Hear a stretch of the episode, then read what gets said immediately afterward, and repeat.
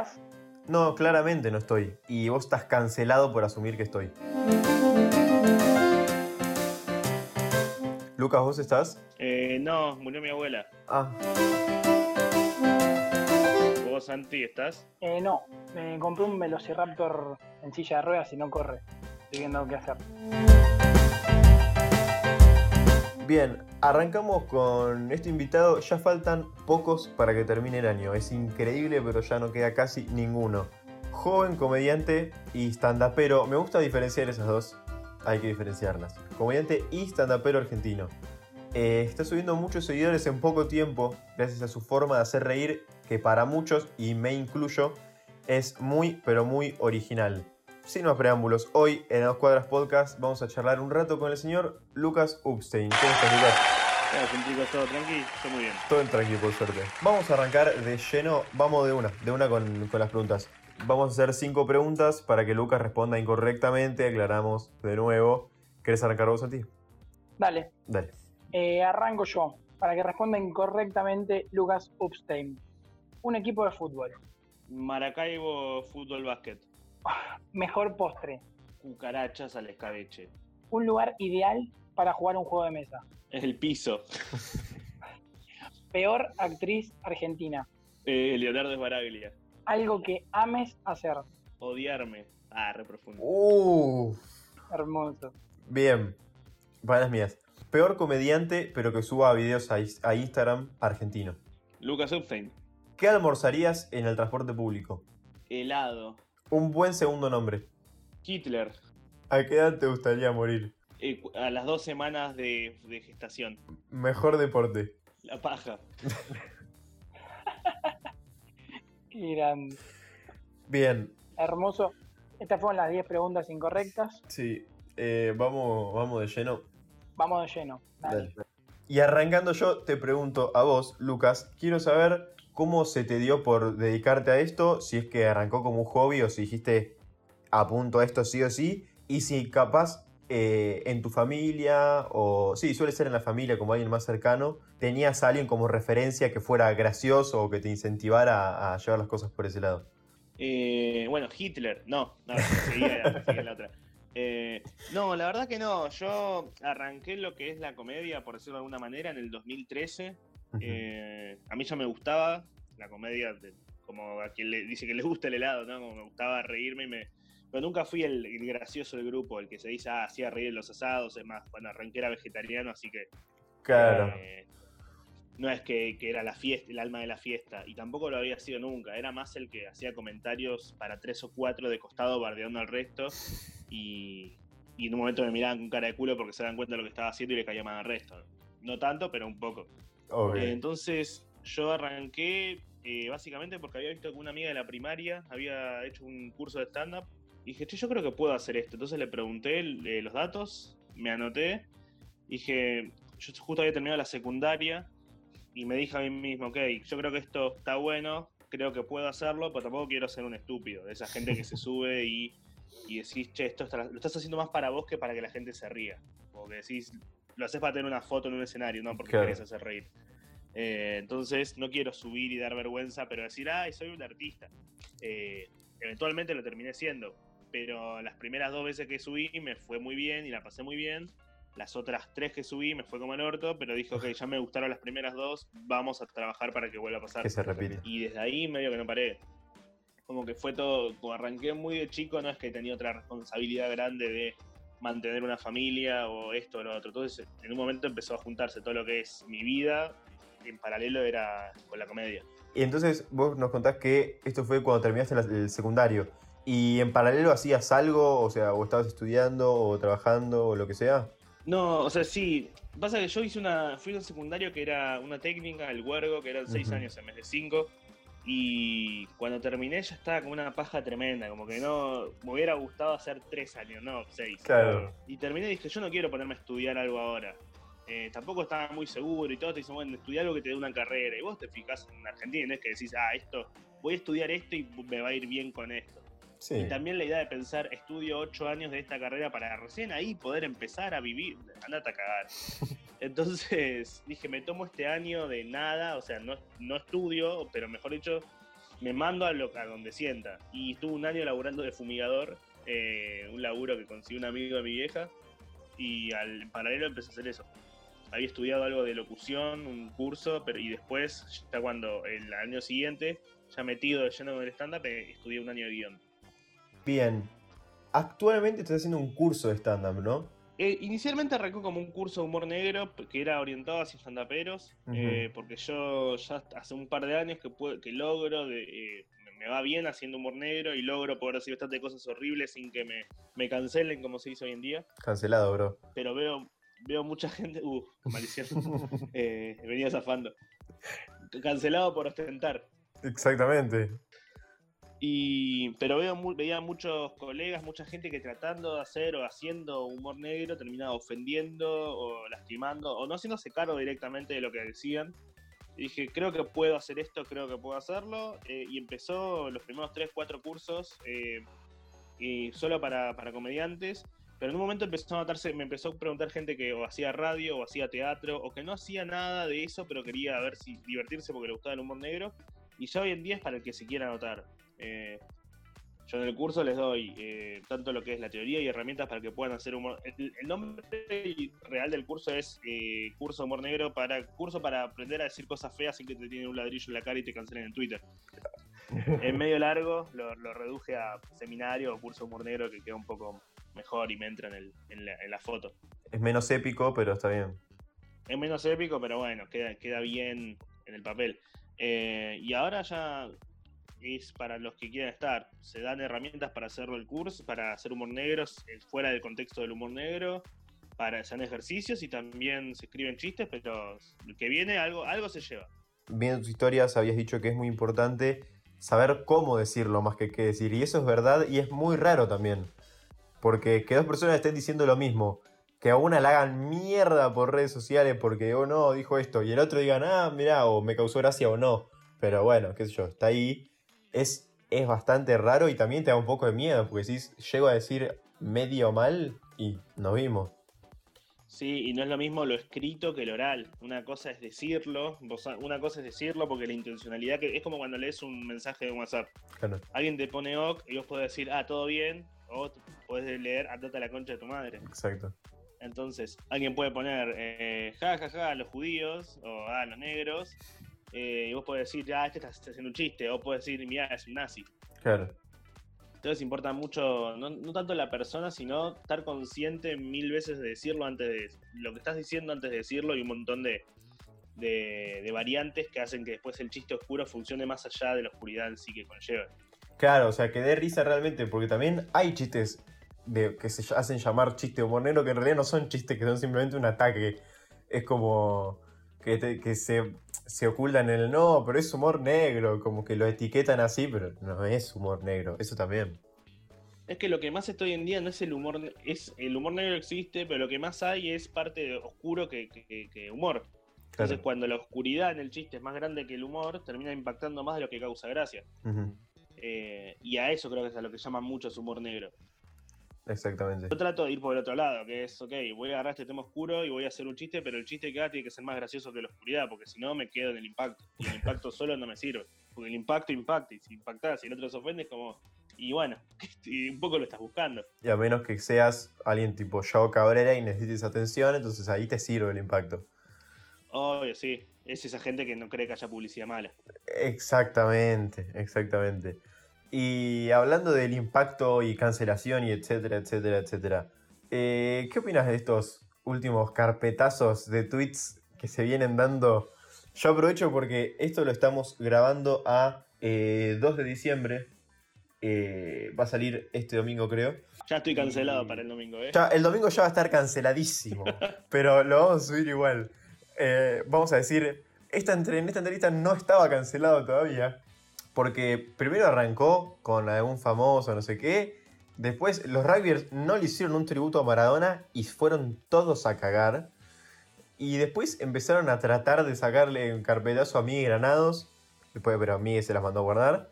Y están ahí, viste, como dando vueltas, quieren que caigan todos. Eh, ¿Qué opino? Me parece que A ver, a mí los el, el que un, un jugador de rugby ponga, uy, le, que, lo mejor de mi día verle sacarle la bombachita de a, la, a la mi mucama eh, de la cartera, no, no, no, parece un chiste, no es un chiste de internet. Es tipo una opinión que de vuelta, que al mismo tiempo yo pienso, no sé, con eso tengo una opinión medio por ahí, no es la, no es la mejor, que es, yo que sé, era el 2012. Ujú. Yo también me, me carpeteé a mí mismo y me encontré cosas de chistes de, de- de- usando la palabra down, homogólico, o, o haciendo, haciendo chistes con el ni una menos, Claro. hace 5 o 6 años, donde digo, yo sé, para mí este chiste estaba bien, era un juego de palabras boludo, tipo voy a hacer una marcha para reclamar por los derechos de los actores a llamar el y una menos. Y para mí era un chistazo cuando lo Claro. puse y lo puse y tuvo como 50 me gustas, que para mí en ese momento era un montón. Y yo sé que por ahí lo veo hoy en día y digo, ¿qué haces jodiendo con eso? Claro. Pero de vuelta, ¿eh?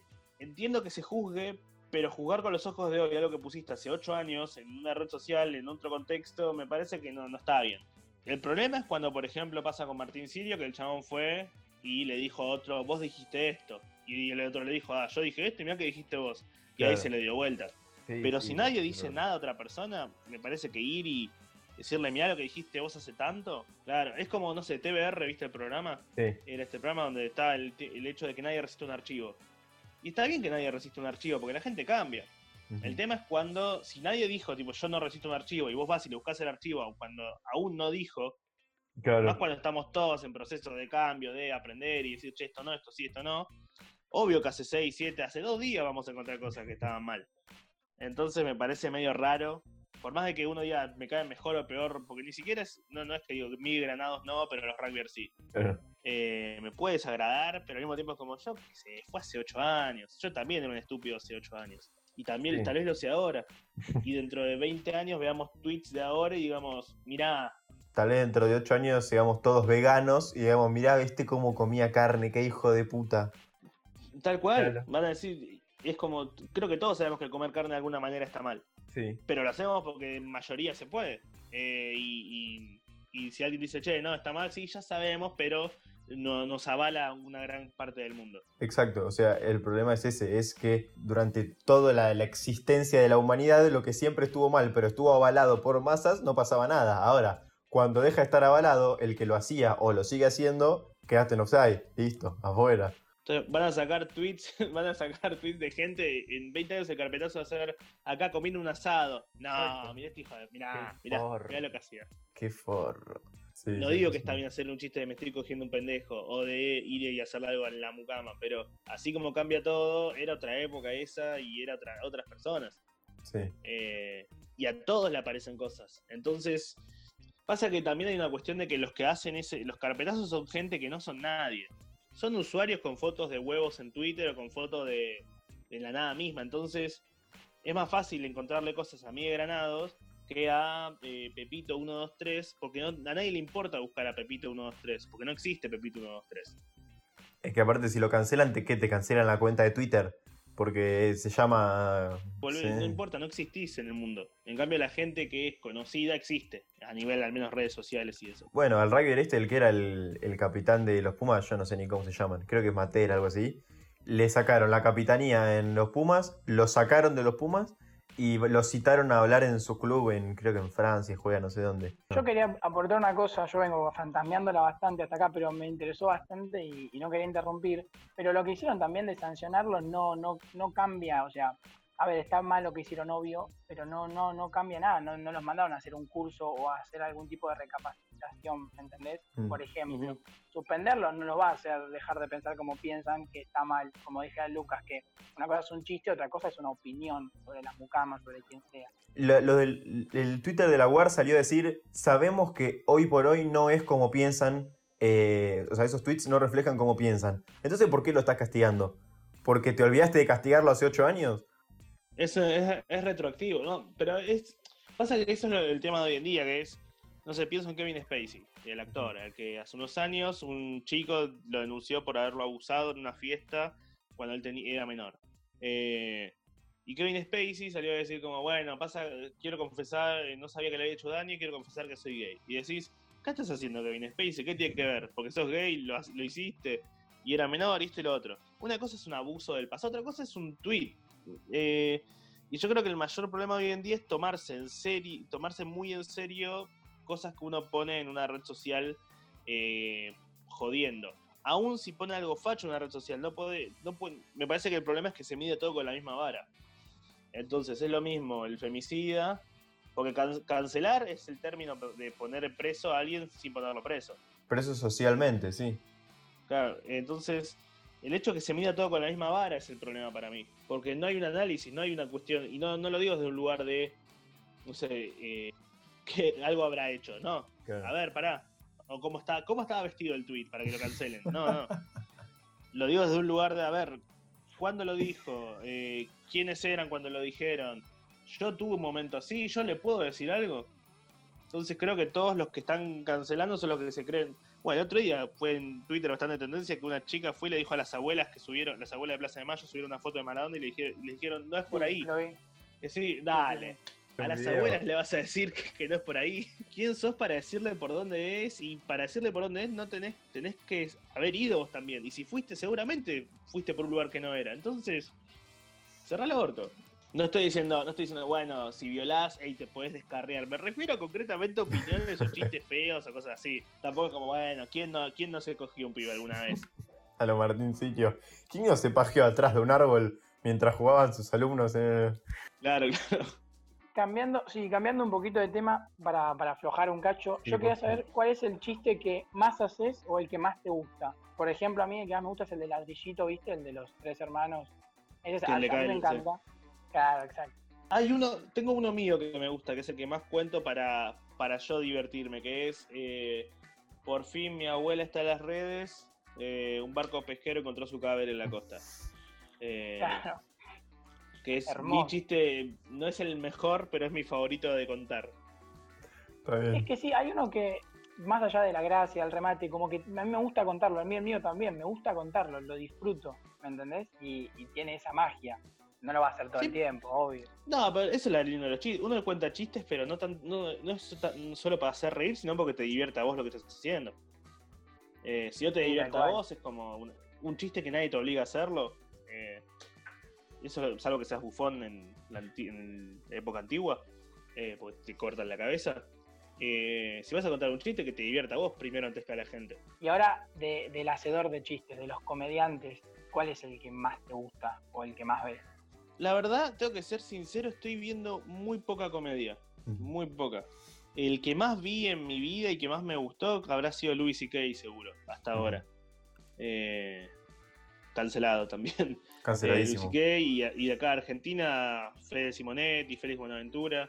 Pero desde que arrancó todo lo que es la pandemia y frené de, actuar haciendo stand-up en escenarios, abandoné un poco lo que. O sea, sigo siendo stand-up y sigo actuando y, escribiendo material, pero me cuesta. Me cuesta sentarme a ver un show desde mi casa, ver un show. No sé, no tengo la paciencia. Estoy más para tengo la atención muy dispersa y necesito ver cosas más cortas, entonces me cuesta ver. Poder conservar la atención durante un periodo largo, a mí me pasa también un montón, que de repente como que prefiero ver cosas cortitas y no largo, pues no, mm. no me quedo, me distraigo mucho, entonces para eso no lo veo, ¿entendés?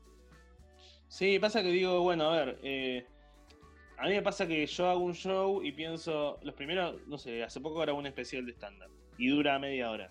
Y digo, eh, estos primeros cinco minutos están bien, pero están bien cuando va a estar mejor cuando llegues al minuto 10. Porque es toda una, una historia, va llegando a algún lado, no es solamente eh, chiste por chiste, es algo más. Y pienso, si no le prestaste atención a este comentario de acá, cuando llegues al minuto 10, no te va a dar tanta risa porque no escuchaste esto. Entonces yo lo pienso y digo, si yo voy a ver un show, tengo que estar prestando atención 100% para poder disfrutarlo bien. Y pasa que si no estoy muy concentrado, de repente me empiezo a dormir y digo, bueno, lo voy a dejar de ver porque estoy faltando al respeto. Que, a mí me gustaría que me falten por ver un show y dormirme en el medio. Y hablando de esto de, que, bueno, no pudiste seguir con los shows en, pandemia y qué sé yo, como creo que le pasó a un montón de gente que es actor o actriz o comediante o lo que sea, tuviste un gran crecimiento en redes eh, en esta cuarentena, o sea, en este año básicamente yo te empecé, no, no, no quiero hacer, viste, la de yo te empecé a seguir, pero a mí me saltó, viste, cuando te saltan, no sé, eh, anuncios en Instagram o cosas así, y me saltó un video tuyo y entré, bueno, qué sé yo, bueno, te empecé a seguir. Y de repente, hace poco entré y te seguía Damián Cook, Martín Garabal, Lucas Rodríguez. Eh, tenés como creo 15.000, 16.000 seguidores.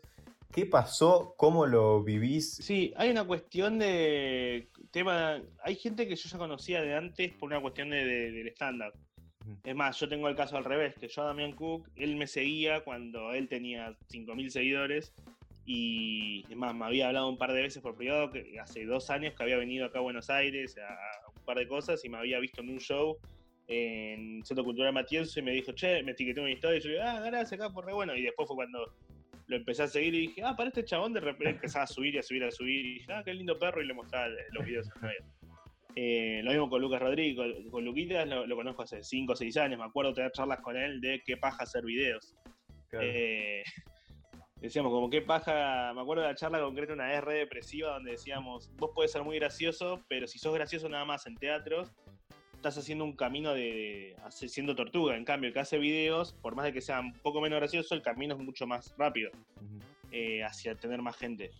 Y no, fue medio, no sé si una locura, porque eh, es siempre una locura. Cada vez que alguien te dice me gusta lo que haces y, y que te siga gente que por ahí respetás o conocés de otros, de, otro- de otros ámbitos y los considerás famosos entre miles de comillas. Lo que pasó fue que hace ya un tiempo encontré un formato que me gusta realizar eh, y empezó a funcionar en de distintas formas. En el sentido de tanto chistes como chistes por ahí, a veces más político, a veces menos político, a veces más oscuro, a veces menos oscuro, a veces más bizarro, a veces menos bizarro. Y también hay una cuestión azarosa de que por ahí me empezó a seguir y compartir gente muy conocida. No sé, la primera vez fue en julio que me compartió Paulina Cocina, así de la nada. Uh, Eh, y todo fue por un poco porque en Tik- yo, todo arrancó porque en TikTok, eh, bueno, al principio de la cuarentena, yo no tenía dónde actuar, no tenía dónde tirar todos los chistes que tenía. Dije, no puedo esperar que se pase esto porque no va a pasar, todo pesimista, pero entonces necesito hacer mis chistes en algún lado. Eh, quiero, y a mí lo que me gusta es hacer reír, entonces quiero hacer reír y quiero eso. Empecé en YouTube, que es medio un quilombo porque tenés que, hay mucho de algoritmo y tampoco estaba muy bueno el formato que hacía.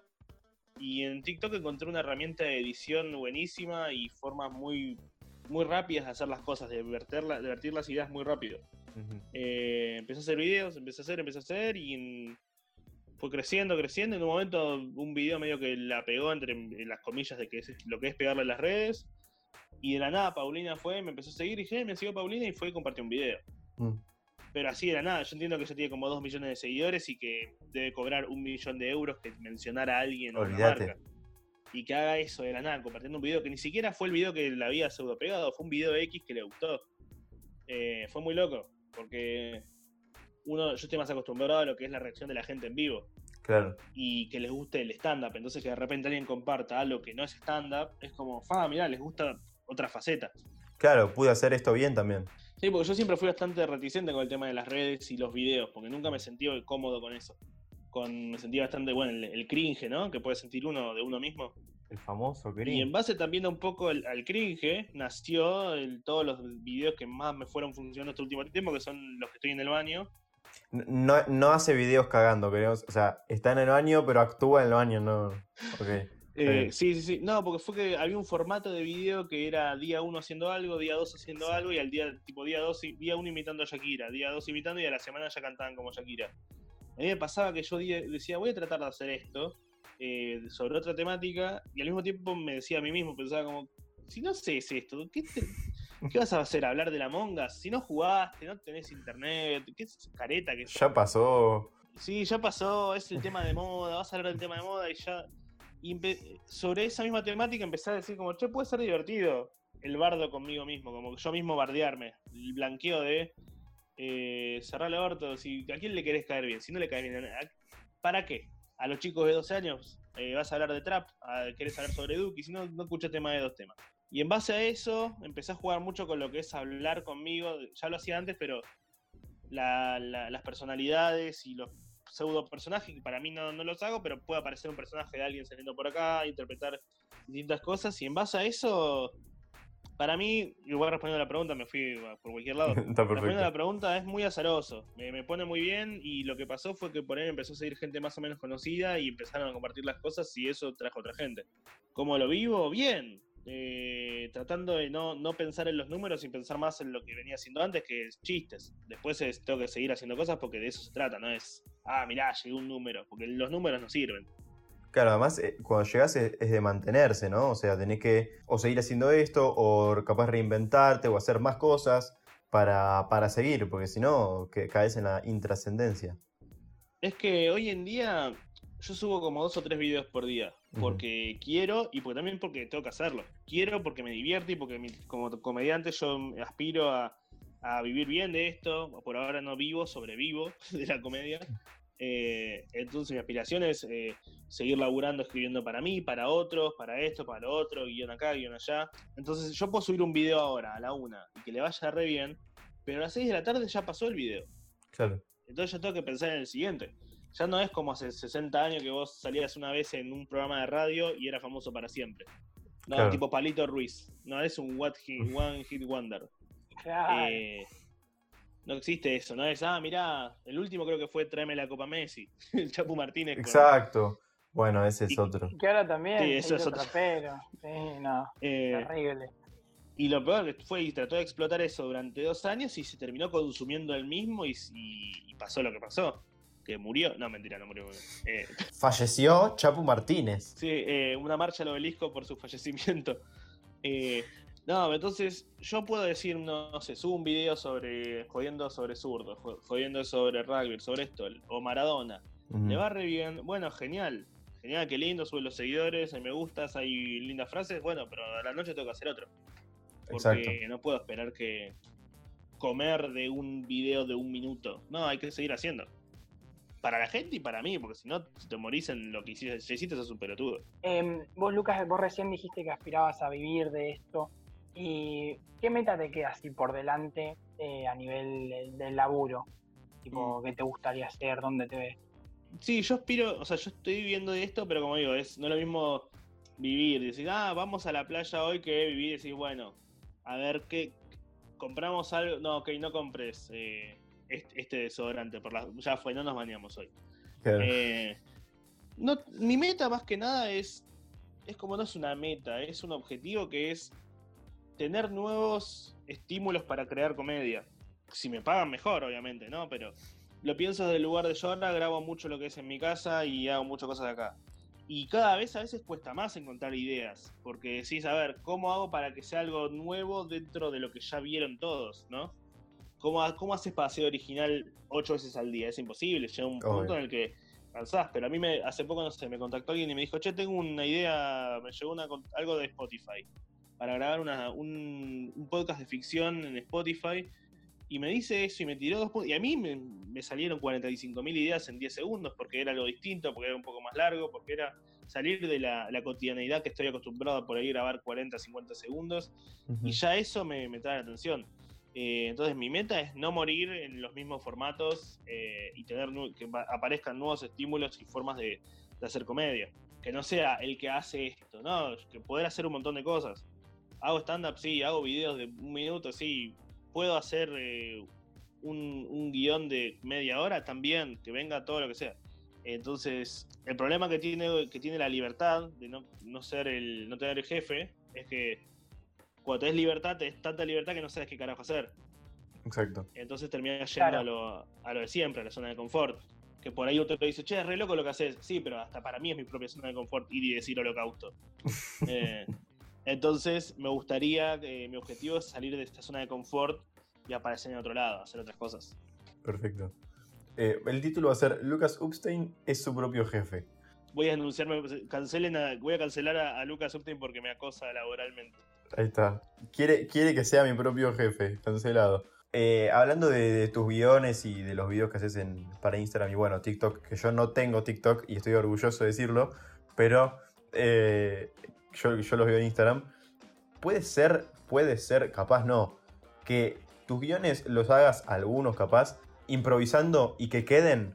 A veces sí, los que son más complejos, del estilo de que tenga, no sé, 25 paredes que se rompen. Claro, el que escribe, el que lo graba. el- 25 personajes, ahí ya, ya es más complicado. Cuando empecé a meter más personajes, ahí es medio difícil no sentarme dos segundos a pensar qué va a decir cada uno, porque hay una cuestión de que digo, vamos a ordenarnos, porque tenés Claro. que tener 60 segundos menos 59,9, porque en Instagram no te, si no ya entra como Instagram TV, que es una reverenda paja. Entonces es pensar exactamente, bueno, vamos a analizar eh, escena por escena que no sobre ninguna palabra, porque si sobra una palabra, ya después por ahí tienes que cortar algo y te cuesta editar más. Y son por ahí 47 planos y tienes que encontrar el plano número 25 para cortar un segundo y que te entre, bueno, una paja, un quilombo. Que igual se disfruta porque cuando lo logras hacer bien es como, tomen, esta es mi ópera prima. Eh, dicho esto, hay algunos que sí, eh, que se, se, improvisan. Desde el lugar de, no, no en el momento de grabar, pero por ahí voy a dar una vuelta a las perras. Claro, eso. Y voy y digo, tengo una frase, no sé, te cuento, ahora en un rato tengo que subir uno. Eh, estaba en la calle, yo tenía la frase, uno que no, no, me había salido, me había, sentado, me había sentado a escribirlo y no me salía nada, que era, eh, ¿querés dejarle el 20% de tu vuelto a, a los niños carenciados? y tenía eso, y yo pensaba como, no, y no, mejor no. ¿Por qué? Porque no, yo también soy carenciado. No, no me salía nada. Y estaba caminando recién y pensaba, ¿querés dejarlo? No, ¿por qué? Porque lo usan para impuestos. No, ¿querés ver? No, entonces, bueno, deja, dame, dame el vuelto. Y después iba por el lado de, qué rata que sos. ¿Cómo vas a decir rata? Porque sos una rata, ¿no querés ayudarlos? Ayúdalos vos, yo los ayudo. ¿Con cuánto? ¿Con el 10%? Sí, bueno, vos también sos una rata. ¿Querés ayudarlos? Adopta uno. Ok. Adopta. Ok, dale, lo adopto, dale, dale. Y termina con los dos adoptando un nene. Perfecto. Eh, y eso salió un poco de, de, joder y, al final de todo salió un poco de joder conmigo mismo. Tipo, pero para hacer eso tengo que salir sin el celular, estar mirando a la nada misma. Estar concentrado en algo que no sé. Capaz que tu perra diga, che, ya me terminé de mirar hace 15 minutos, podemos volver. Sí, eh, es que hay cosas que salen más de la, del momento, del día a día. Hace unas semanas empecé a grabar en la calle eh, con cosas del cosas que te pueden decir en la calle y los primeros 5 o 6 videos salieron haciendo un toque. Ya después es, bueno, a ver, ahora por dónde vamos. Pero está bien porque al mismo tiempo de ahí sale lo mejor, creo, porque cuando ya agotaste una idea, no sé, creo que Dolina era el que decía, o si no, por ahí fue. Por ahí lo dijo Dolina, por ahí fue un meme que vi a lo Gandhi, que, que sí, Gandhi, frase del Joker, cualquier cosa. Que era algo así como, tenés que escarbar entre la mierda para que aparezca lo bueno. Entonces, si bien a veces aparecen cosas buenas de golpe, más allá de la improvisación, también hay que, escarbar. Perfecto. No puedo, no puedo depender de que las salidas con las perras estén positivas y justo se me ocurra algo, porque a veces salgo a escuchar música y si no se me ocurre una mierda. Entonces es, un poco de todo, tener la cabeza siempre activa. Bien, vamos a cerrar acá, pero no sin antes hacer las famosas dos preguntas que les hacemos a todos los invitados. Eh, estas se repiten, Así que tienen un poco más de pensamiento detrás. No te voy a preguntar dónde te gustaría hacer la vertical, en qué parte de tu casa. La mía, que es para todos igual, es ¿qué preferís saber? ¿Cómo o cuándo te vas a morir? ¿Cuándo? ¿Cuándo, sin duda? El oh, cómo no. me interesa tanto, pero soy más ansioso que... Sí, soy ansioso, prefiero saber cuándo y el cómo, bueno, que sea. Prefiero obrar a partir del cuándo que me, si me dicen, no, te va a pisar un tren, nunca más paso a hacer con una vía, me cagas la vida. Claro. Me decís en tres años, digo, bueno, o me decís en dos semanas, ok, también voy a vivir de acá en adelante eh, sabiendo que en dos semanas termina todo y voy a disfrutar y, cogerme a todos mis perros. Exactamente. Claro. Es lo que apunta cualquier persona de bien hoy en día. Mi pregunta es, ¿tenés y si tenés cuál es tu palabra favorita? Siento que quedo como un pelotudo, pero creo que es dicotomía. Está muy bien. ¿Por cómo suena eh. o por qué? Muy buena. Me, gusta, me gusta, la digo mucho. Y cada vez que la pienso, eh, y hasta cuando la pienso, yo tengo una dicotomía, yo mismo me digo como, ¿ves que ¿qué te haces el inteligente? Eso, la decís mucho, pero la decís bien. La digo bien, sí, y, no sé, la dicotomía, la dualidad, todo eso. Uh. Es difícil. Esta, yo mismo, por eso creo, bueno, no, es autobombo, pero a mí me pasa que cuando me dicen, no, no sé cómo haces para hablar de estas cosas sin que te cancelen esto, porque yo cuando hablo de un tema polémico no, no estoy hablando de eso, más allá de que muchas veces doy, opinión, más que, hablar, más que hacer chistes sobre un tema polémico, estoy mostrando eh, posturas de distintas personas. Exacto. Eh, sobre ese mismo tema. A mí me, divierte eso también, ¿no? no la noticia o el tema en sí, sino cómo reacciona el entorno a eso. Eh, los chistes salen, aparecen, pero creo que lo más divertido es representar opiniones de las personas cuando de repente decís, ah, pena de muerte y te aparece el que mata tiene que morir. Y me parece más gracioso eso que encontrar un re chiste sobre el tema. me lleva a ese lado. Y me, genera mucha dicotomía eso, de ir y ver como de qué lado estás y por ahí ponerte durante un segundito del lado del que piensa algo que vos realmente no lo pensás, es como, ay, un poco te entiendo, el tratar de entender al malo. Claro, No sé, me, me- me pasa eso. está bien. Que haya empatía entre todos, cosa que no pasa, pero no importa. Odio a un montón de gente, soy re poco tolerante, pero al mismo tiempo está esa cosa de, bueno, vamos a entender, tra- tratá, Tra- una vez que lo entiendas, odialo, pero primero tratá de ponerte en su lugar. Entendelo, no lo. ¿Cómo era esa frase No muy de mierda? Exactamente, no lo respetes, entendelo. Hermoso mensaje, me encantó. Con ese mensaje muy positivo y, y bueno, acorde a lo que pregonamos acá en el programa, vamos a dejar por acá la entrevista. Eh, te agradecemos, Lucas, por tu tiempo, por la buena onda, porque respondió Excelente. rapidísimo y ni Santi ni yo lo esperábamos. Eh, y bueno, esperamos que la hayas pasado muy bien a vos también. La, la he pasado muy bien, todo lo que sea hablar con alguien que no sea yo mismo es bienvenido hoy en día, así que muchas gracias por la invitación y la pasé muy bien. Nos encontramos el jueves que viene. Eh, programación habitual, ya quedan pocos capítulos, así que no se los pierdan. Santi tiene un tren en la casa. Nos vemos. No, pasó el roca recién. Chau, chau.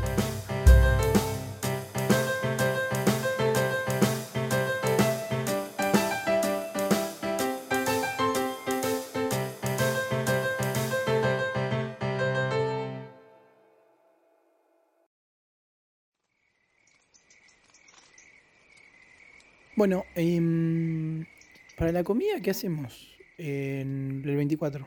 Depende, ¿dónde pasamos al final? De eso después vemos. Total, vamos a comer lo mismo. Yo no pienso comer una comida que no sea las de Navidad. ¿Me entendés? Es que si vamos a lo de mi amigo Ernesto, va, que le dicen Ernesto, pero porque se llama Ernesto, eh, él siempre pide comida, cosas así, entonces hay que llevar plata nada más. ¿Cómo que pide comida? Claro, pide empanadas, todo eso. ¿Pide empanadas en Navidad? Ujú. ¿No come vitel toné, algún pollo o carne bien hecha, nada de eso? No, porque no cree en esas cosas. Bien, genial. Ahí no las vamos a pasar. No, yo tengo un primo que se llama Laureano Pellerano. Que le dicen Coti, que tiene una casa con pileta en el delta, ahí en el Tigre, obvio. Suele, suele pescar lo que encuentra en el delta y a veces puede ser salmón, trucha, pejerrey o una tapa de diario de Clarín del 2001, em, una zapatilla vieja, algo así. Eh, es la ruleta rusa de las comidas. Yo mucho con el tema de lo, lo del mar no me llevo, viste que no. No es un mar, es una bacha que él se hace. Es una bacha, compró una bacha marca Ferrum. Una bacha marca Ferrum que la llena de agua. Tipo, hace un buche llena de agua y pesca ahí.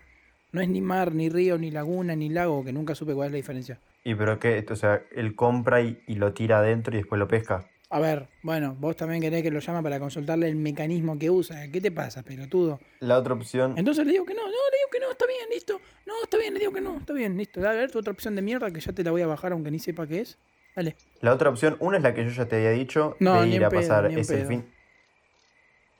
La otra es, tengo mis tíos que viven, no, es, no es muy lejos, la serán, no sé, pija, no, ni en pedo, tengo que agarrar la ruta 4, no. Bueno, eh, ayer me ofrecieron eh, Martín y... Sí, decirle que se lo meta en el culo, Martín, que justo aparece ahora, ni en pedo, anda a cagar. Siempre Pero lo si mismo, Martín boludo. estuvo siempre. Sí, la ¿cómo pija que- estuvo siempre. La última que me queda es, eh, creo que eran amigos. No, listo, de este año no se festejan las fiestas. No, ni en pedo. No, listo, ya está. Lo lograste.